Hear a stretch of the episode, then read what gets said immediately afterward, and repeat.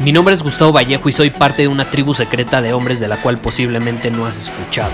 Somos hombres de acción más que de palabras, expresamos nuestra verdad aun si el mundo no está de acuerdo con ella. Invertimos en nosotros mismos todos los días y le damos la bienvenida al riesgo. Nuestra motivación es diferente a la de la mayoría. ¿Por qué? Porque jugamos para ganar en lugar de jugar para no perder. Juntos estamos creando un nuevo imperio y nuestra más grande batalla es en contra del príncipe, la mediocridad y de los condicionamientos que la sociedad, los medios y la televisión han impuesto para quitarle a los hombres su poder personal. Si le preguntas a las personas normales, a la sociedad y a las escuelas, te dirán que estamos locos y que somos rebeldes. Y sí, tienen razón. Estamos locos, somos rebeldes, pensamos diferente y por eso el futuro nos pertenece. Somos hombres superiores y estos son nuestros secretos.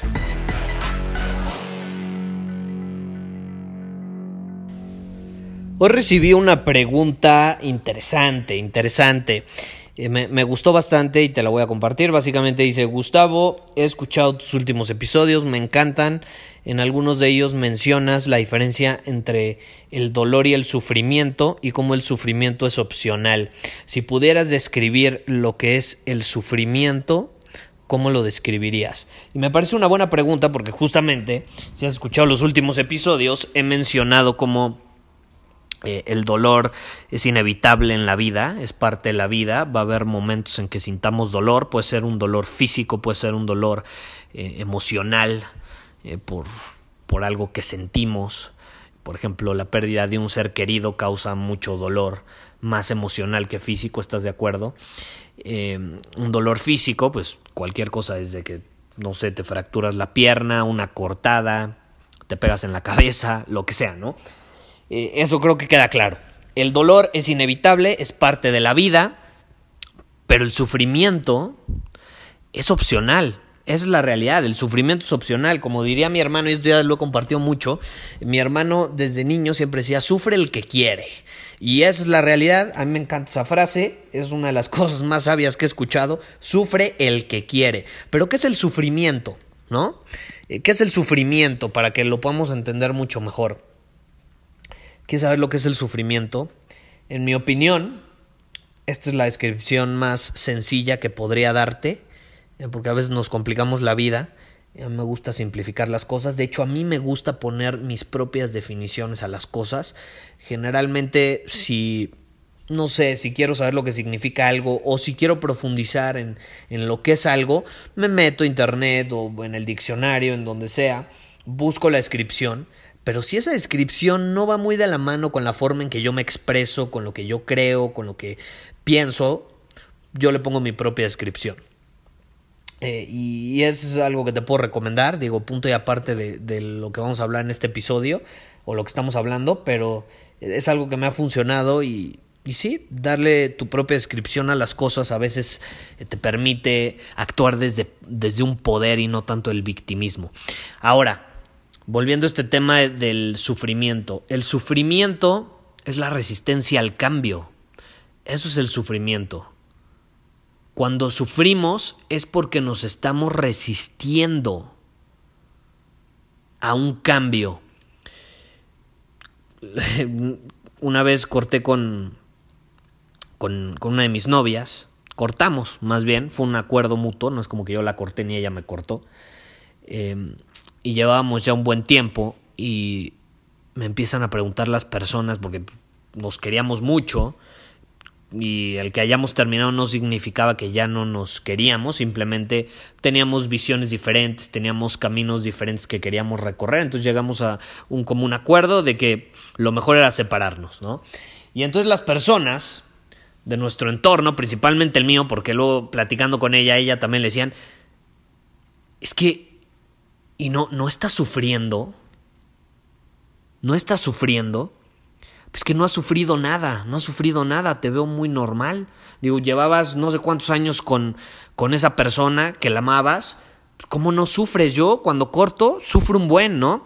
Y así te empiezan a decir las personas, y yo en mi cabeza y luego respondiéndoles era como, no, duele, duele un chingo, pero ¿por qué voy a sufrir? Estoy aceptándolo.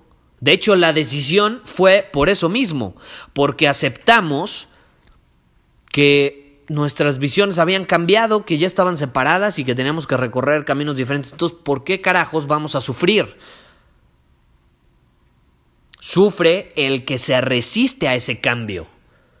Y probablemente te ha pasado, a mí me pasó en su momento, en la adolescencia principalmente, que, no sé, me gustaba una chava, no me hacía caso, o andaba con una chava y, me cortaba, o yo la cortaba. Terminábamos la relación y sufría, ¿no? Ay, qué dolor. Y me ponía a escuchar a Alejandro Fernández, ¿no?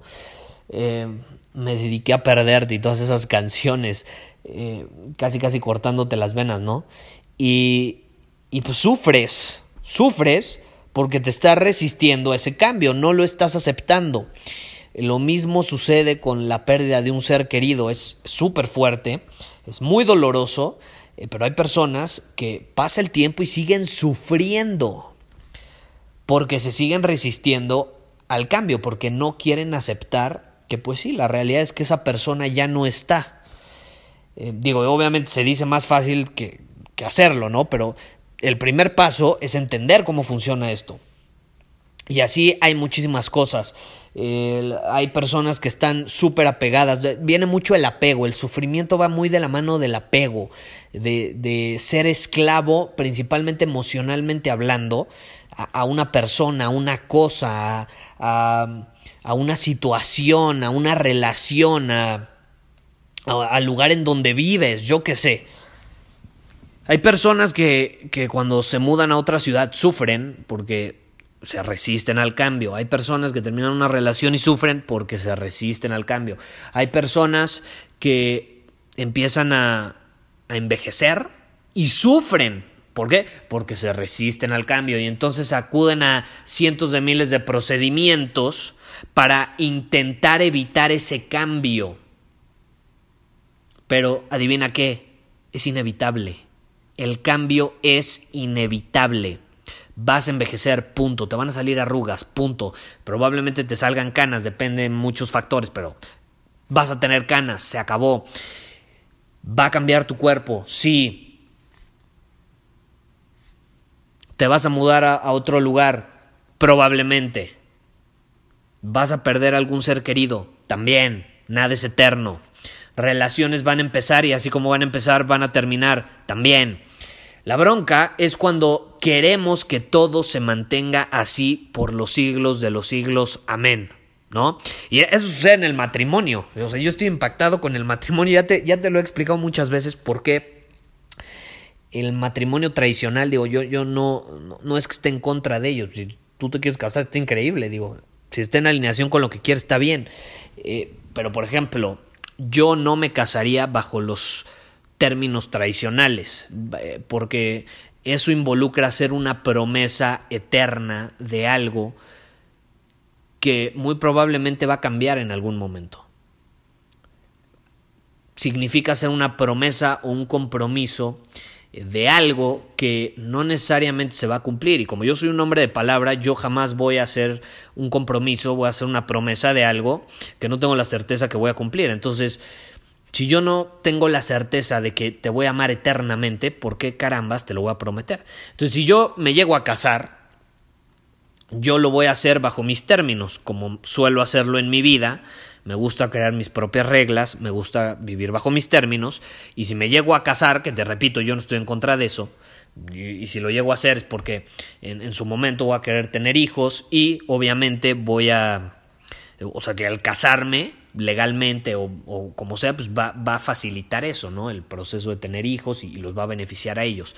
Eh, pero de ahí en fuera, eh, no, no, le veo sentido hacer promesas ilógicas. Y te repito, si yo me caso, va a ser bajo mis términos. Es decir, yo voy a escribir mis votos. A mí ningún padre, ninguna persona me va a decir lo que tengo que repetir. Yo lo voy a escribir. Y yo jamás voy a prometer amor eterno. Yo me voy a comprometer y voy, a, voy a, hacer eh, una promesa de que mientras esté con esa persona, porque no tengo la, la, certeza que va a ser eterno.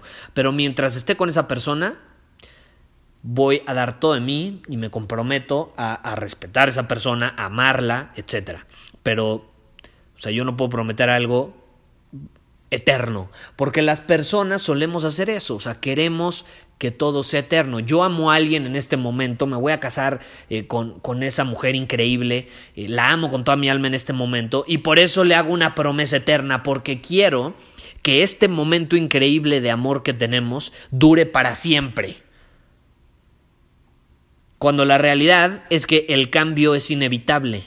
Entonces va a haber días donde a lo mejor no voy a amar a esa persona. A lo mejor vamos a seguir juntos, pero va a haber días donde no voy a querer ni ver a esa persona. A lo mejor ni siquiera la voy a amar. Y al siguiente día, a lo mejor otra vez la voy a amar. Entonces, la vida es cambio, la vida es movimiento, la vida es eh, constante evolución. Y las personas que más sufren son las que más se resisten al cambio, las que más quieren que lo que están viviendo en este momento o lo que vivieron en el pasado dure para siempre. Y no se puede. No se puede, tenemos que aceptar que las cosas van a cambiar, que la vida va a cambiar, que las circunstancias van a cambiar.